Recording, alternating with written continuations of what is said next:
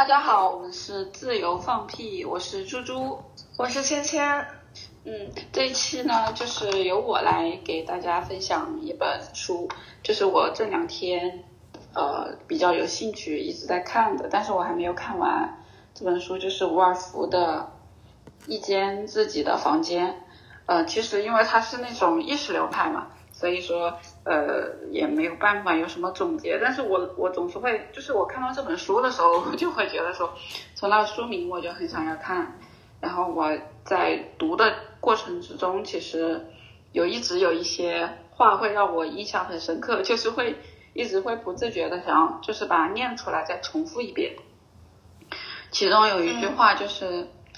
在选篇三里面的一小段，就是这里讲的是说，我又想起了那些老学究的陈年旧事，在我鼓起勇气吹响口哨之前。过去听人说，只消口哨一响，那些老教授立刻就会撒腿飞奔。这些可敬的教众早已进了教堂，只留下小教堂的外墙以供观瞻。你们也知道，那高高的穹顶和尖塔，每逢夜晚点亮了灯盏，几英里之外都可以看得分明，甚至连高山也挡不住。就像远处行驶着的一艘航船，却从不靠岸。不妨设想一下，曾几何时，这块草坪齐整的方形广场，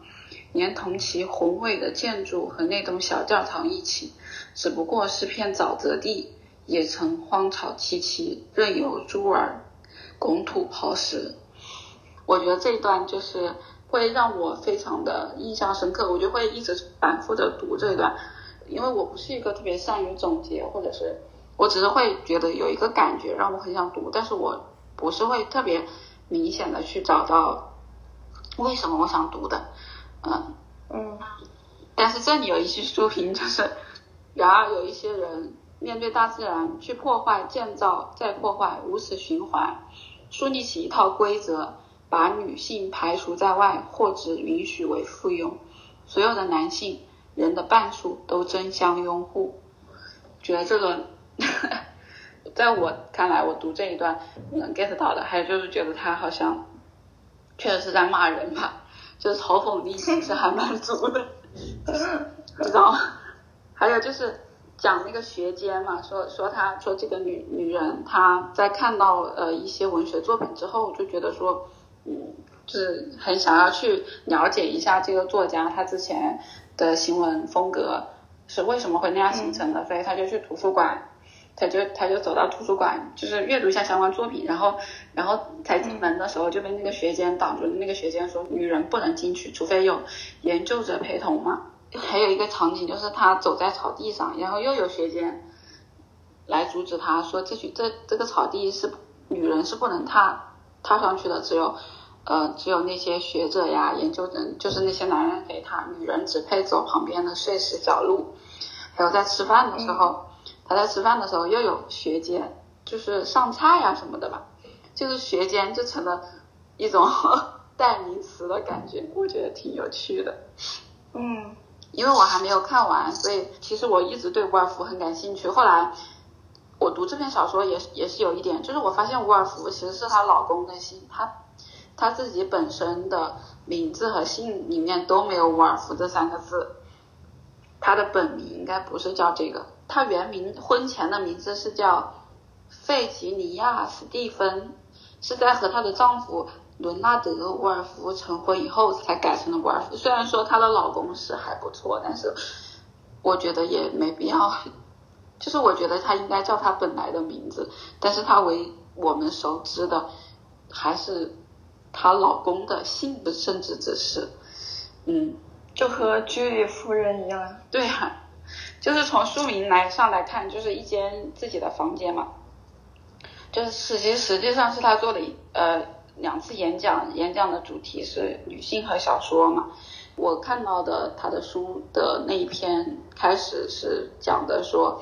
他说呃为什么要讲？他说我们请你来谈妇女和小说，为什么这和自己的房间又有什么关系呢？说妇女和小说这个主题，大概要谈一谈妇女和她们的形象。这或许才是你们的本意，不然大致要说一说妇女和他们所写的小说，或者是妇女和那些描写妇女的小说，或者是这三方面你中有我，我中有你，难分彼此。虽然说这从这个方式似乎最有趣，但是从这个角度思考，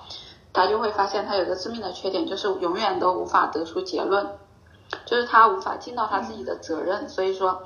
他能做的就是对一个次要的问题跟大大家谈一谈他的看法，就是说谈妇女和小说。他说我很快发现他有一个致命的缺点，那就是我永远无法得出结论。我也无法尽到自己应尽的责任。在我看来，站在这儿为你们做演讲，让你们在一个小时之后能在笔记中记下方寸的真知，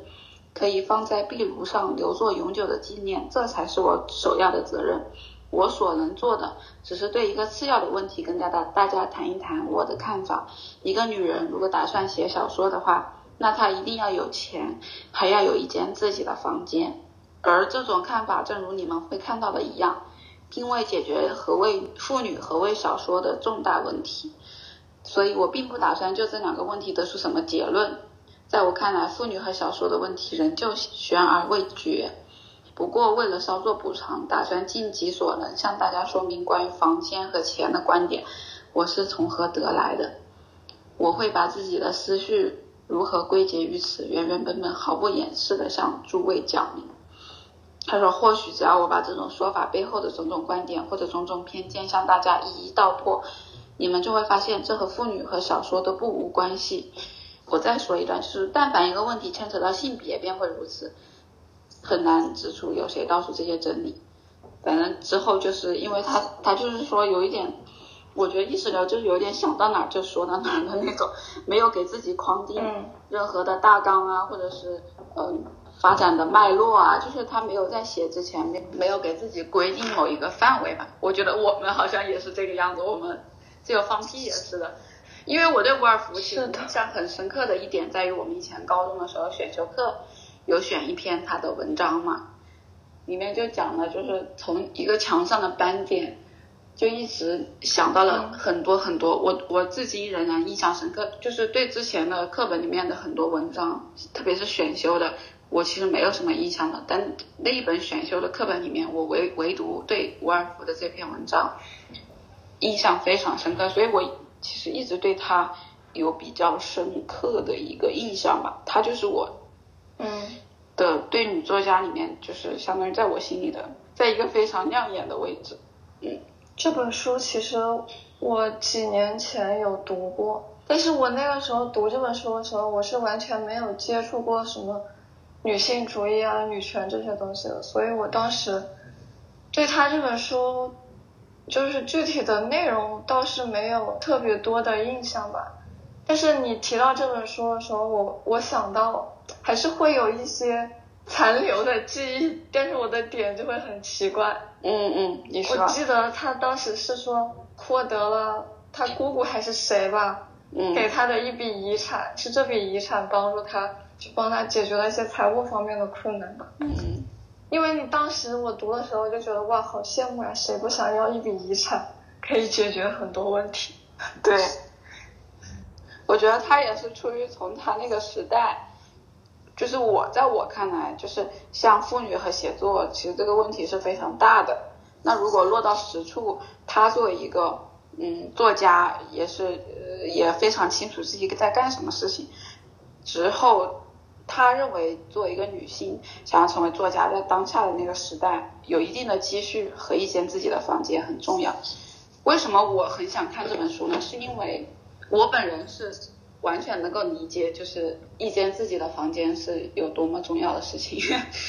就是在我的成长过程中，我是在很长的一段时间里面是没有自己的房间的，包括一直到高中，我我一直到了大学，我们家就是。才在几年之内疯狂的有一些置业的行为换置，然后有了更大的呃房子，然后在那个房子里面我可以尽情的布置我自己的小房间，但我仍然觉得不够，就是我仍然会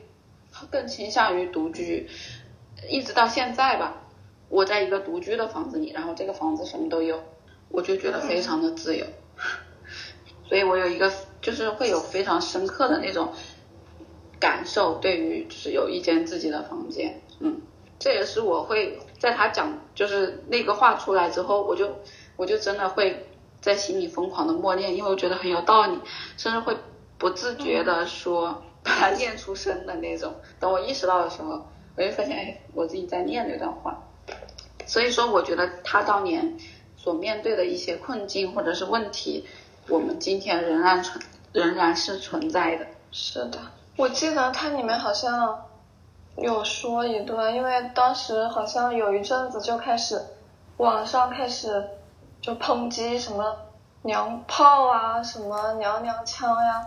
啊，男人就应该有男人的样子啊。然后我记得它里面好像有提到，他说他觉得一个人就是作为一个人，我们应该把自己当做一个人来看待，而不是去区分。女性和男性，就即使你是个男性，你也应该有女性气质。然后，如果你是个女性，你应该也具备一些男性气质，这样我们才是一个完整的人。就是不应该去把性别加以那么那么严肃的区分。对，就是你是首先是你自己，而不是说你活下来是为了套一个模模子的，这也是是很现实的问题。即便他在那么多年前已经就已经提出了，但但仍然现在仍然是有一个庞大的群体去在无力的 限制着，或者是被之过。然后我其实其实目前是我们公司唯一的女性，那我也有给就是有给自己规划，就是不管是公司也好，个人也好，也在我规划了一个位置。然后我跟我们公司的老板也讲，然后我们公司老板也很认同的，就是说我手下。是可以全部都是女孩子的，我很开心，我我我就很开心，因为这个行业里面就大家都更偏好于男性一些，你明白吗？所以我就很希望说很多女孩子可以过来，为什么呢？就在这个职业环境里面，就是是需要更多的女孩子的，就是包括比如说从我老板的角度来考虑，他会觉得他作为一个男士，嗯，他如果就是招了一个女女生进来，或者由他来招。他可能会把握不好一个度，就是他会考虑说，他一个男生跟女生聊，可能没有办法，呃，聊得这么深入，怕聊到某个点会冒犯女孩子。他他跟我是这么讲的哈，因为他自己也有也有女儿嘛，所以讲这个理由我也能接受。然后我们就商量说，那我我招我手下的，我就可以尽量的去招女孩子，就说他是很同意我们公司有一个娘子军的队伍的。我当时其实是被很开心的，然后我就到网上去找，找了很久，就是都没有，就是会现在会鼓吹的一种主义，就是钱来衡量嘛，大家都愿意去大厂，然后呃拿钱更多的那种工作嘛，因为说实话是这个样子，因为你也不知道明天会怎么样嘛，你先拿到手就拿到手，但是这就会有一个很明显的问题。目前已经岌岌可危的就是年龄危机嘛。嗯。对我来说，我我是希望我自己，比如说，要么就是早一点退休，要么就是会想方设法的让自己不要一直处于那种被选择的状态。包括我们做这个播客也是也是一样，就是还是希望自己能够做一些事情的，对吧？嗯嗯。所以说，我觉得这个机会是很好的，特别是在女，就是在这个行业里，女性。就是他们对女性是有很明显的刻板印象的时候，我我就很希望能够招到，而且实际上就是在这个专业里来应聘相同岗位的女性是比男性优秀很多的也有，但是就是他们就是会想，就对于那些应聘的女女孩子来讲，我我有的时候不太知道他们在想什么，就是他们的考量，就是这一点我也明白，就是你我们的青春期一直有一个。被灌输的概念就是同龄的女生比同龄的男生要成熟，你有没有听过这个这句话？嗯。我后来看到一个观点，就是我自己其实是有一些共鸣的，它只是一个观点哈，我把它讲出来。他说，其实这就是一种 PUA，因为男孩子这个时候想的就是怎么去干事业，他不会想着说这些衍生的东西，所谓物质，所谓贤惠，所谓好不好结婚，所谓呃懂不懂事，这些所谓枷锁，所谓。就做做一些事情是不是懂事的，是不是符合？他们就没有想，他们就疯狂的在试错，也没有说特别的一定要看重说，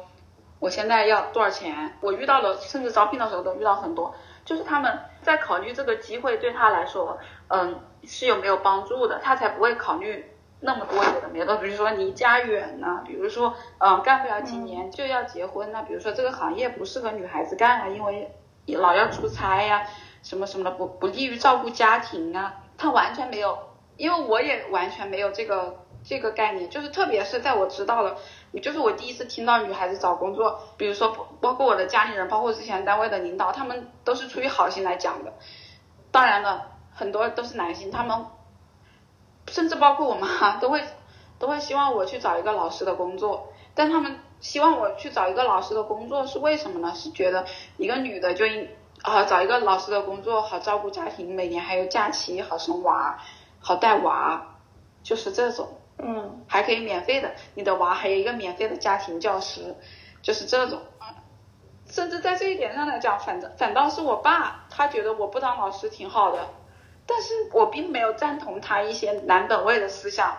就是我的意思，就是说很多女性甚至都因为这种因素来疯狂的在把自己的机会砍掉，这是我让我觉得非常心痛的一个点。就是从我而言，我觉得就是这个社会你要去争东西，争争一些所谓权利，所谓就是你必须要自己去开拓一片天地，而不是在那儿等着让人家来来分派食物给你，而且那些人还是就是主位者，还并不是你这个性别，他对你还有刻板印象的。呃，前提之下，我觉得我能争取到这个权利。那如果说我的身后有很多跟我同性别的人，我想我们就是甚至在争夺资源或其他的方面都更有底气。就是对于我来说哈，这其实就是说，就是说，整个社会层面来看，就是女性的意识还非常有待去转变呀。就是，就整个大家的意识没有转变过来，它就是会，对呀、甚至包括最近高考填志愿嘛，我在刷微博嘛，就是有很多像我之前就是在了某一些，就是我关注了一些有意思的博主嘛，因为我之前是有在磕 CP 的嘛，然后那些博主基本上都是女孩子，她会在她的就是会开一个题目专门就叫报专业，就是大家有没有提什么意见，我就会经常看到女孩子讲，比如说有一些专业它是无论性别都是很辛苦的，但是对女性尤其的不友好，但有一些我觉得没有那么大的差别的，就他们考虑的会不会就是学这个对女孩子不好？我想学说学什么对女孩子不好呢？那些专业初期设置，我想从来是没有是以性别为为基准线来来设置，说一定对哪个性别好，一定一定对哪个性别不好吧？就他们会畏畏难，你知道吗？就是这有什么好畏畏惧的？实际上，不管是从我本身的学科理科，还是到后来我从事的这个呃工科的行业，实际上我遇到了非常非常多优秀的女性，而且她们就是做得好的、做得最好的那一层，永远都是女性哎。其实，但到最后她们出来的时候，就是在学生时期到出来之后，我不知道她们有一些可能现在多一些，就是更多的年轻的女性，她们会会走在前面。实际上，你真的是很优秀的那一批，那你就真的会得到得到很多的，就是不不会有你想象中那么难，就是 你明白吗？就是性别因素其实并不占比很重，所以就是我其实就是心里面是会有一股子一股子这个气的，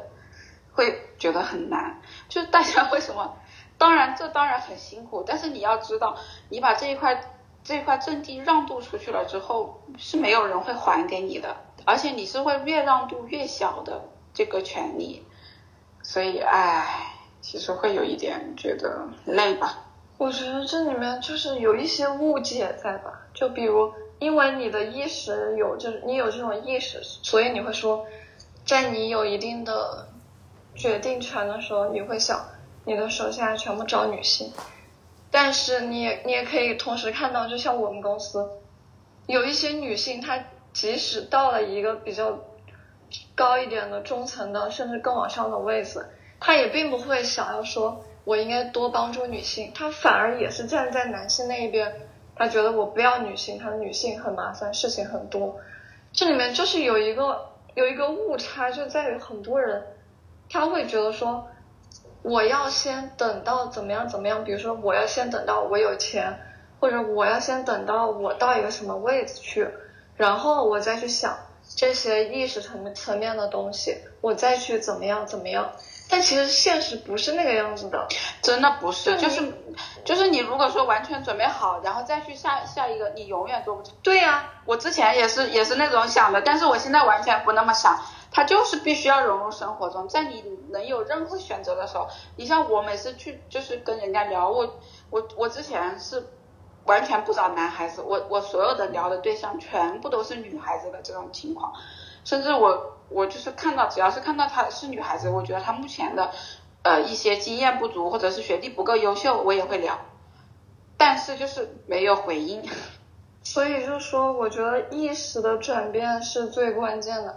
不然的话，就即使你做到了，你自己本人做到了一个很高的位置上，你也会发现，其实境况和你想的完全不一样。对你，当你一个人身居高位的时候。如果你不和那些你周围的男性站在同一边的话，你其实会面临更大的困难。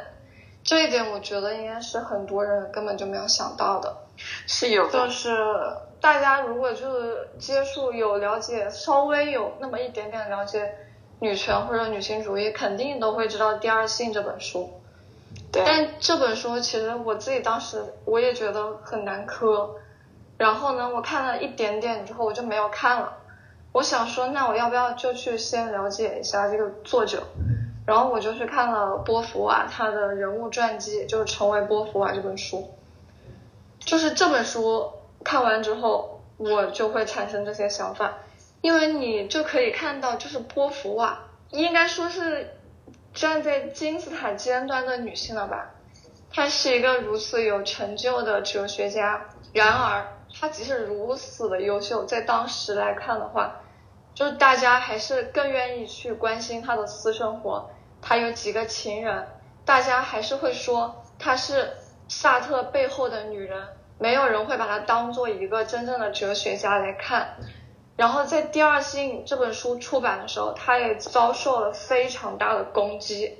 然后这些攻击就不仅仅说我们作为一个普通人，你就是。收到你来自身边的同事、家里人对你的一些批评的声音，当你站在那个顶端的时候，那些批评你的声音，他们是就来自，比如说媒体，然后学术界，包括一些什么评论家，他们都是非常有权威的代表。那么他们对你的批评就不只是他们个人的，他们背后还是有非常大的群体在支撑他们的。就你面对的压力和困难困境其实是更大的，所以就并不是说什么哎，等我到什么什么地位，然后就好了，一切都好了，然后我就现在就可以不管这些东西，就就是大家的一种幻觉，就是一种幻觉。就甚至波伏娃他自己在评价自己的时候，他会说我不是一个哲学家，他说我是我只是一个作家。就好像我们国内也有，我前两前段时间就看到了，呃，我是看到了一个剪辑，就是关于萧红，就是其实我没有看他的相关作品，但是我比认识他的相关作品更先认识他的是他的情史，嗯，但其实他的作品非常的优秀，我觉得有时间真的对，他的作品非常的优秀，而且是在那种情况下，鲁迅不是写了一篇文章叫做。娜拉苏走嘛，嗯，就是你可以看他的经历，他就是一个，其实他相当有才华，他的才华大过他的情人也好，他的丈夫也好，就大过那些男性的。但是他被为人所知的就是他他的困窘，她的那些所谓的情史，她的私生活，甚至包括她最后惨死在香港，在很年轻的时候，好像有一种说。就是正是因为他的这种啊不正确的决定啊，他为什么要逃出来？他逃出来，所以才死的这么早。他和那么多人有这么复杂的关系，所以才死的那么早。就他完全忽视了他的他个人的一个就是精神历程，而就是 女性真的太容易被污名化了。你如果说一直执着于想要一个好名声，想要当一个就是所谓的牌坊，所谓的好女人，那真的是没办法，你没办法做任何事情。因为你就在他们对你的定义下生活了，所以我每次看到那些所谓的就是有一些有些人会在一些女女性或者是女星公众人物的评论下发表一些呃意见，说这里面有男有女哈，甚至就是他们那些人会说你这样的话你不是一个好好女人，就是女人不应该这样或者是怎么样。我每次就是会想，要是我是那个呃所谓的公众人物，我肯定会说怎么着，你给我发了好女人证，你每个月是会给我发一千块钱还是两千块钱，怎么着？就是有任何帮助吗？他他对你的生活，你成了口口相赞的人之后，你的生活会有本质的改善吗？也没有啊，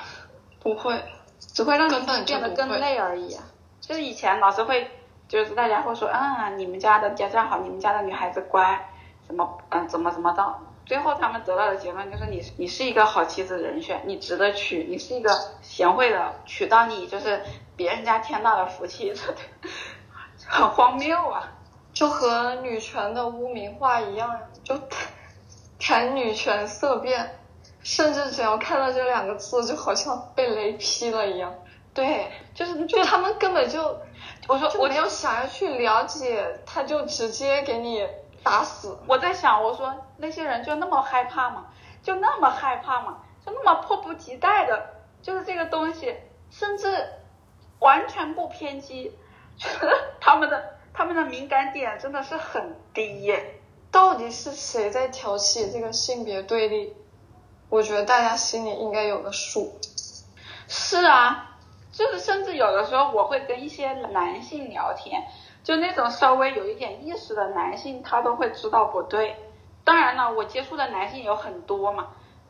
但有一些他就完全无法理解。就是说说说句难听又直白的话，他就没把女的当人的时候，他就不会有这样的任何这样的想法。但凡他把一个他把女的当做是是和他一样的人，他就会知道很多女性所面临的问题。他也一样面临着。那女性在争取这些权利的时候，有一些人把它当做，把它冠之以女权的名义，在污名化以女权的名义来做，目的是为什么？目的就是为了就让这些权利不被争取到。对啊，他们就是要巩固，他们就是要巩固。对，所以很多人都都有在意识到这个点。所以说，就像你说的，呃，沃尔夫说的，女人应该有一些所谓的男人应该有的品质。男人也应该有一些所谓女人应该有的品质，这样的话人才能成为一个完整的人嘛。稍微有一点这种意识的，特别是呃女性就就就不说了嘛。那女权就女权没，你要是再说我就邦邦给你两拳，让你知道什么叫女权。我现在是这么这么想的哈，就是你说呗，你污名化呗，在你们男人口中说的好女权就是怎么着？你你们认定的好女权是每个月谁能给我发发个不说一两千一两百嘛？就是给我发个证，荣誉好女权证嘛，然后给我评个什么十大好女权人物之一嘛，真的哦，我又想起了奇葩说的一个辩手说说他只有三个名额是分给那些好同性恋的，哈哈哈是能说？我听了我真的是笑拉了，我真的是笑死了。他说说我有三个好女人证，我要发给你们，谁？谁？在乎？拜托，你是谁？呀？我的天，听了就会觉得好笑。我我真的是有的时候我会想，我自己是不是自就是有一种觉得很好笑的，是觉得说我们大家都在玩一场游戏，都在陪一个幼稚的小孩玩游戏似的。就我常常会陷入这种这种情境之中。我是说怎么着？我是在看一个综艺节目，就是一群幼稚小孩玩摔跤，我在当观众啊。甚至包括最近就是那个堕胎法案嘛，就是这就是这两天的事情。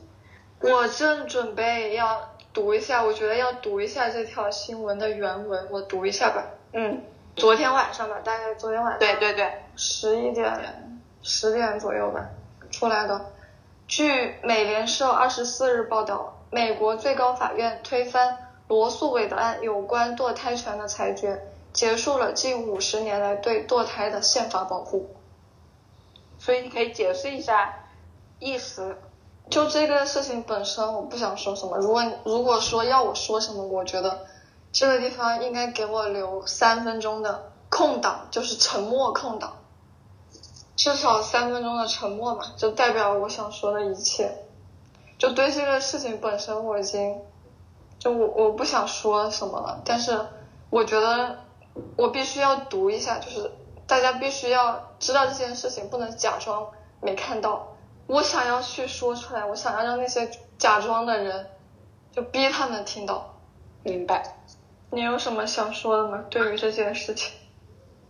我也要，我这五分钟的空档来来琢磨，我我三分钟都平静不了。我我有一个问题想问，就是上一轮他他们其实是有争吵的，因为之前好像是只在一个州实行，就是就是禁止禁止堕胎嘛。嗯。就是就是怎么就会衍生到了我的天，就是到全社会了。我还有一个一个点想，我觉得他的不保护的意思就是说。那在美国的女孩子还能自由堕胎？他就是宪法已经取消了呀。然后从联邦的角度来看，它就就没有这种中央层面的保护了。然后就是下面各个州，你想怎么样就怎么样吧。然后刚刚还看到那个新闻，拜登他出来发言，他说这件事情使美国倒退了一百五十年。我想说，他这不是使美国倒退一百五十年，他是使我们整个人类历史倒退了一百五十年。只能说秦始皇踩电门吧，姨麻了。唉，姨麻了。我有时候会特别丧气哈，就那种极端丧气的，在想这个世界，因为我之前会看一些小说嘛。就如果变成 A B O，然后女的全消失，让一群男的承担孕育的责任，不要啊，不可以。他们越想让我们消失，我们就越不要消失。不是，我没有想我们消失，我在我在想着，如果是那样的世界会是怎样？就是相同体格的男人，有一部分男人要承担孕育的责任，然后永远生男宝。说不定会有那一天。加油啊！加油，加油！真的为他们加油！祝福，尊重，听我说，谢谢你，因为有你，世界更美丽。说到这个，我想起来，我不是前阵子有给你分享一些我在抖音刷到的一些 对奇奇怪怪的视频吗？对。然后我这两天我又关注了一个博主，然后他就是。去到四川的一些什么地方的一些农村，就去随机的去到一户人家和人家聊天，就是拍摄这种视频的。我看了之后也是不知道该说什么吧。如鲠在喉，如芒如芒在看了一个，他就是去到一一户人家，然后就是一个女生，大概二十五六岁吧。她有三个女儿，就是一个人在家带三个女儿。嗯。然后他就对那个博主说：“他说我肯定还要生，他说在我们这至少得有两个儿子。”哎，这是一个，然后还有另外一个我印象特别深的，那个女生叫阿吉，然后她就是因为有有有一些什么病吧，然后她就是。她的腿就使不上劲，她就没有办法自己自由的行动。然后呢，他们家是有三个姐姐一个弟弟，大姐呢就已经嫁人了，中间两个姐姐初中毕业就出去打工了，然后就家里就剩下他、他弟弟和他爸爸，他妈妈就是已经死掉了。反正现在就是这么一个情况。然后那个博主那天去了他们家的时候，就是刚下完雨，那个。地上面都是湿的，然后那个泥泥巴地，他就坐在那个地上面，然后手指甲特别长，他就埋着头在那抠地，然后那个博主就想要把他扶起来，他怎么都不起来，然后就开始在那疯狂的哭，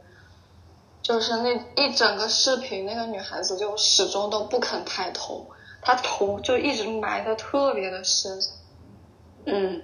然后到第二天，那个博主又去他家了，就给他带了很多衣服啊什么的，就去给他洗了个头，然后想给他洗个澡，换身衣服，嗯，然后跟他说了会儿话，吃点东西。那个女孩子她终于把头抬起来了，然后她抬起头之后，她特别开心，她笑的特别开心，嗯。我我看到她，我当时看到她那个笑的时候，我心里就不知道该是什么滋味。我我觉得我肯定会哭出来。我我是一个很容易因为这种事情哭出来的人。就我不知道我是我我真的不知道我心里什么滋味。然后那个博主就给他剪了指甲，然后他给他洗头的时候就说，就不知道他那个头有多久没有洗过了。他就说他那个头上有特别多的虱子。我当时也在想说。就包括这个博主去给他做这些事情，我就想说，到底能够做些什么，能够就真正的对他能有一些什么帮助嘛？然后后面那个博主就发了连续发了两三条这个女孩子的视频，就有人联系她，想要去资助她去给她治病，嗯，然后那个博主就带着这个消息去到她家，嗯，后面呢，就是这个这个村子。大概是看到了这个博主发的视频还是怎么样，就不让这个博主进他们村了，就不允许这个博主进他们村了，然后也不不让他带他去看病，他会觉得说你把这些东西放在网络上，那么就大家都知道我们这个地方很穷或者怎么样怎么样，然后于是这个村就禁止这个博主进去他们村，就最后就。变成这个样子了，因为我就是你一旦刷了些这种视频之后，他就会大数据会给你推很多很多类似，然后我就有时候会点开评论看一下，就很多人会说，哎呀，他这个剧本啊，哎呀，这个谁他火了以后就有团队在给他拍了，包括我跟你讲过有一个一个妈妈，她一个人带着五个孩子的，对，就她的视频底下评论就。几乎每天都有人在说，是团队有团队说他可挣钱了，怎么怎么怎么的。我心里想就说，我觉得是很感应该很感谢抖音的，就他有一个这么一个平台，能够让这些人他们赚一些钱，让他们生活改善更好一些。对，我觉得这是很好的事情啊，他们为什么不可以靠这个赚钱呢？是啊，我们又没偷又没抢。就真的很无语啊！是啊，就是有一些人就高高在上的，就就是去去去道德评判，所以说，哎，有的时候是会有一些心梗的。回到你刚才说的那个抖音的那个事情，就是有人说，呃，他后面有团队啊，什么什么什么的，对吧？你有本事，你也可以啊，你也可以发呀，对呀，让别人团队来投资你啊，你你去做啊，是呀，你就自己做一个没有团队的，你也做这么多，这么火呀。打住吧，这个话题就此打住。我们回到正题，就是你说的那些女性哦。说到你说的女性人类观察实录，我我就是昨天我就看到之前呃央视有一个节目叫半边天嘛，嗯，他就采访了一个农村的女性，那个女生女生叫刘小样，就当时采访她的时候，她已经四十多了，她就说嘛，她说可以痛苦，但是不能麻木，就她说她还是想要。在这个环境，他现在那个环境里，他出不去，但是他还是要不断的去学习，即便这些知识他知道了之后会让他痛苦，但是他也不要说因为害怕痛苦而不去学习。二十年前的这个女女生，后来有一个公众号有有写她的后续，说她之后她出去打工嘛，打工了之后呃辗转到了全国各地，然后后来那时候她四十多了嘛，后来她又五五十多的时候她又回来了。就是你可以看到这个女性，你说她有完全的挣脱吗？她也没有，她心里有非常多的痛苦。就他他在那样的环境里面，他也有一个非常强的觉醒意识了，所以他的表述能力、表达能力非常的清楚，对他的现状也好，认知也非常的清醒。真的，你可以真的，我可以推荐去看一下这个采访。但他也没有说因为害怕痛苦而而停止自己的脚步，就是痛苦没有什么可怕的。痛苦只是痛苦而已，你越害怕痛苦，痛苦会停驻在你身上的时间越长越多。这是我目前能够，就是最近不是在一直在看那个一些视频，就是讲那种觉知嘛，讲情绪，讲觉知，嗯，或者啊也看了一些嗯文章啊，或者是我之前有一些错误的理解，就是会把会把情绪分好坏，分褒贬，就是觉得。开心快乐是好的情绪，是是褒义的。那痛苦呃抑郁、愤怒、伤心都是不好的，都是贬义的。所以有这些情绪的时候，就是会压抑自己，不让自己释放这些情绪。但是这些情绪它本来应该没有任何的所谓好坏和褒贬，它出现了是因为你的身体、你的灵魂跟你的思维就是种种的综合而来，那这情绪就它就来了。嗯，你来你就让它来，他他在这里，他就在这里，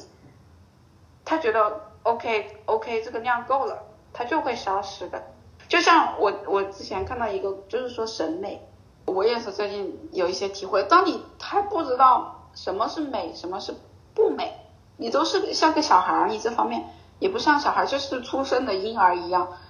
对出生的婴儿来说，他知道什么是美吗？比如说对我，我现在就这个鬼样，我都没有接触到任何所谓的那种美学的东西，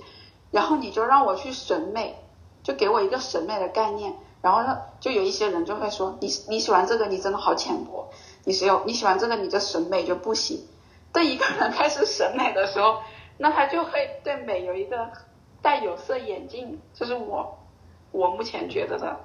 感觉的一个事情，就是我我把这个观点提出来，我不知道，嗯，你有没有一些新的看法？这其实就是因为我们人类就一直在用一个二元对立的观点去看任何事情，就把所有的东西分为好和坏。把所有的事情分为对和错，然后你就自然会有倾向性的选择，就是没有一个没有用一个平等心去看待所有的事情和东西吧，你就会觉得就是二元对立观点很强。对，然后我我听到这里，我又很想念一下那段话，就是不妨设想一下，曾几何时，这块草坪齐整的方形广场。连同其宏伟的建筑和那座小教堂一起，不过是片沼泽地，也曾荒草萋萋，任由猪儿拱土刨食。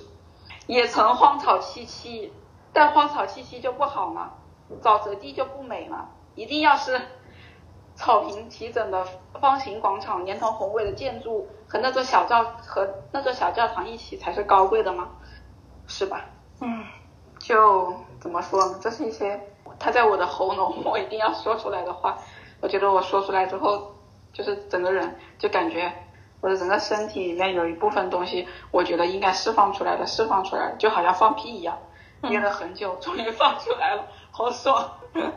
太自由了，我好开心，自由放屁了，今天也自由放屁了吗？今天也自由放屁了，所以你有你有想要放屁的吗？嗯。你刚刚提到了萧红嘛，那么我就想再说一下萧红，非常推荐萧红他写的书，因为我今年恰好读到了他的一些作品。起因是我自己很喜欢的一个作者，他很喜欢萧红，然后我就特地去找了萧红的书来看。当我看到他的《呼兰河传》这本书的时候，应该是三月底还是四月初的时候，我看到这本书的。我在看完这本书之后，我就非常的确信，就不管我今年往后面再读多少本书，《呼兰河传》就是我今年的第一名，首推。这本书我真的是。就觉得写的特别好，对，然后就是因为看了这本书之后，我又去读了萧红的其他的作品，包括你说的，因为人们都很关心他的情史，我还去读了他给萧军写的情书，以及他自己日常的一些书信。读完之后，我觉得这有什么可关注的呢？就是就是你说的就很不理解啊。对呀。但是就就是萧红这个人，他真的非常了不起。他在他那个年代，他的觉悟真的，我觉得他真的是一个非常有觉悟的人。他真的很了不起。对我每次都会感叹，这样一个很妙的人，他要是能够，就是能够在这个世间存在的更久一点，那我们又会多多少的好东西出来，就是会有一种很，比如说很，也不是说惋惜，就是叹息吧。嗯。但是，一方面，我从他的角度上来，对，从他的角度上来讲，我觉得他要是再存在这么多年，是不是又会被人们又骂？虽然他自己不在乎，但是我会觉得有比较心痛，是这个样子。唉，他还好生在没有互联网的时代，不然肯定会被 对啊，极端女权。羞耻啊，羞辱。所以说到这儿，我也我又有一个想说的，就是关于年龄，关于年龄，关于时间的问题。我是最近也是听到一些，就是接触到一些知识，就是会有一种豁然开朗的感觉。就是说，如果说你把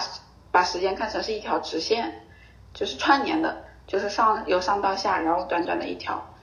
你就会觉得很焦虑，觉得很多事情该在你这个时段做了没有做，该怎么怎么，你就会很赶，然后又觉得很焦虑，又觉得很多事情做不好。然后是我之前有跟你推荐那个博主嘛，因为他今年是三十三岁嘛，他说他就他写了一本书，就是在地球的三十三个轮回还是怎么样，就是说其实从某一个概念上来说，时间是轮回的一个，就是是循环的，是圆形的一个状态，它不应该是直线，嗯而是应该是一个，不是它就是一个圆，它会一直转，它会以一个某一个周期一直在循环发生。对我来说，感受比较深的就是一年，就是它是以四季为这么一个尺度，以年为中心，以对我来说是过年为仪式，就是在每一年在轮回的。我现在这样想，我就会觉得很多事情我又我又好像想通了很多，就是就是你每一年做的事情，就是在你之前的基础上，好像是就是很多事情你又再重新的去，你会遇到很多相同的事情。你成长或者是你长进的地方，只不过是在处理这些相同的很多相同的事物的时候，好像就是可能你遇到的事情的表象是不一样的，但是嗯就是你那些问题会产生的根是一样的，是有一些共性的问题，你就一直在循环着。比如说你这一年没有解决，那下一个循环年你再来解决，看你能不能解决，解决了，OK，那下一轮这个问题就不会出现，那又会出现新的问题，然后你又就重新解决，或者是遇到新的东西，呃，遇到新的问题，就是这个样子。就是对于我来说是，是把我和地球作为两个独立的个体，就是我在和地球相处，相处了很多个轮回。那有可能有些人在在二十岁，在三十岁，可能和呃四十岁、五十岁也好，就有些人可能只需要轮回二十次和地球相处的，就好像你可以找到一个比较融洽的点，他就。但有些人可能要循环三十次才能找到那个切入点去去整个和地球融合，就是说不叛逆了，不反叛了，去找到和地球相处的态度。有些人可能循环了一辈子，直到他从这个地球上从具体的人变成一堆泥巴，变成微生物，变成分子，他也没有有任何这个意思，但是他也和地球相处了这么久，相处只是相处了，就是我我是有这么一个感觉的，我不知道你的感觉是怎么样的。其实，在修行里面看，他主导的思想是当下，就是没有过去，也没有未来，时间就是一个点。我们一般理解时间是一条横轴，就是对对对对，流淌过去了。但是，呃，你顶多把时间看成一个纵向的，也就是说，你其实就只有这么一个点是真实存在的，然后其他的东西就是不存在的，只有这个点是真的，其他东西都是虚无的。对，而且你你看成横轴的时候，你的着重点会非常，就是你比重非常大的放在未来，比重比较大的放在过去，然后你就会不自觉的忘记你的你的当下，但当下就是未来，当下就是过去，当下就是你真实存在的，当下的你才是你，是的，过去的你已经是过去的，未来的你怎么说呢？他也许在这儿，也许也在那儿，也许在那儿，也许还在那儿，你不知道他在哪儿。现在的你才才是真正的你，怎么样？我这还是有点毛悟性的吧。你悟性很好呀，自信一点。嗯，我最近会每在每天中午的时候，我中午把睡觉换成了打坐，我觉得这样会让我有，就是我以前一直以为我的疲惫是通过睡眠修复，然后我就会睡很久嘛，但是我还是会很疲惫。我最近把它换成了打坐以后，我觉得 OK 好，就是找到了正确的方式，就是停止思考。我的打坐就是让我停止思考。我最近也在看另外一本书，叫《当下的力量》。鼓励大家都去尝试一下静坐。对，真的就是你不用特别严格的去查一下要怎么做，要要怎么的，就是你舒服的坐着，就行了。就是如果你现在你的脑子就是没办法停下思考，就好像一个电机一样，就那个发动机一样，没有办法很快速的停下来，那你就让它转着嘛。你自己知道你自己现在没办法停下来就行了。你意识到你自己在过度思考，就像我，我现在也也没有办法说很快的就停下来，但是我每次都会知道我这个时刻是在不自觉的思考的，是我的脑子不愿意让渡吧。怎么说呢？就是嗯，成瘾了，所以就那就这样呗。你你慢慢的，它就会自然而然的就会发生的很多事情，是吧？在静坐里面来讲，它可以基本上分为观和止这两种走向。你所说的那一种就是观，也就是你任由你的念头来和去，你知道他们就是看着他们不断的来又不断的走，不断的来又不断的走，在这个过程中清空，这一种就叫做观。所以你这个是非常非常对的呀。我就是野生 野生悟了，野生悟道。啊，其实我好像没有看任何这种类型的书，因为我就是我上一期讲的嘛，是看缘分嘛，嗯，就是有一些理念啊，或者是知识啊，它会出现，它就会会出现的，只要你有这个意识以后，对，是是的，嗯，那我还是我用萧红的这个《呼兰河传》来结尾吧。可以，这本书可以说是全文划重点啊，对于我来说，我当时在读这本书的时候，我在微博上面也贴了很多节选，因为我觉得真的说的特别好。那我是我就分享其中的一小段吧。这一节它主要就是讲了，就是在一条路上有一个特别大的泥坑，然后呢，就是人也掉进去，猪也掉进去，车也掉进去。下大雨呢，它就变成一个塘，就那那条路都没办法走。然后呢，萧红他这里面他就提到，他说，一年之中抬车抬马在这泥坑子上不知抬了多少次，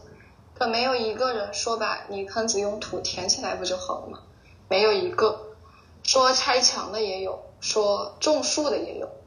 若说用土把泥坑来填平的，一个人也没有。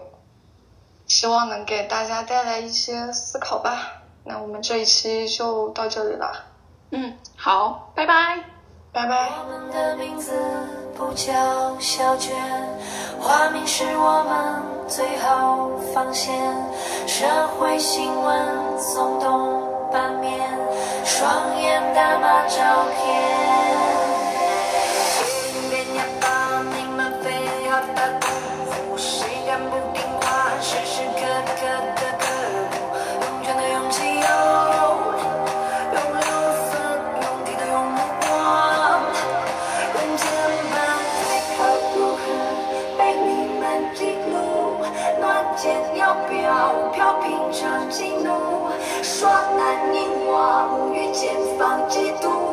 熄灭百步潜入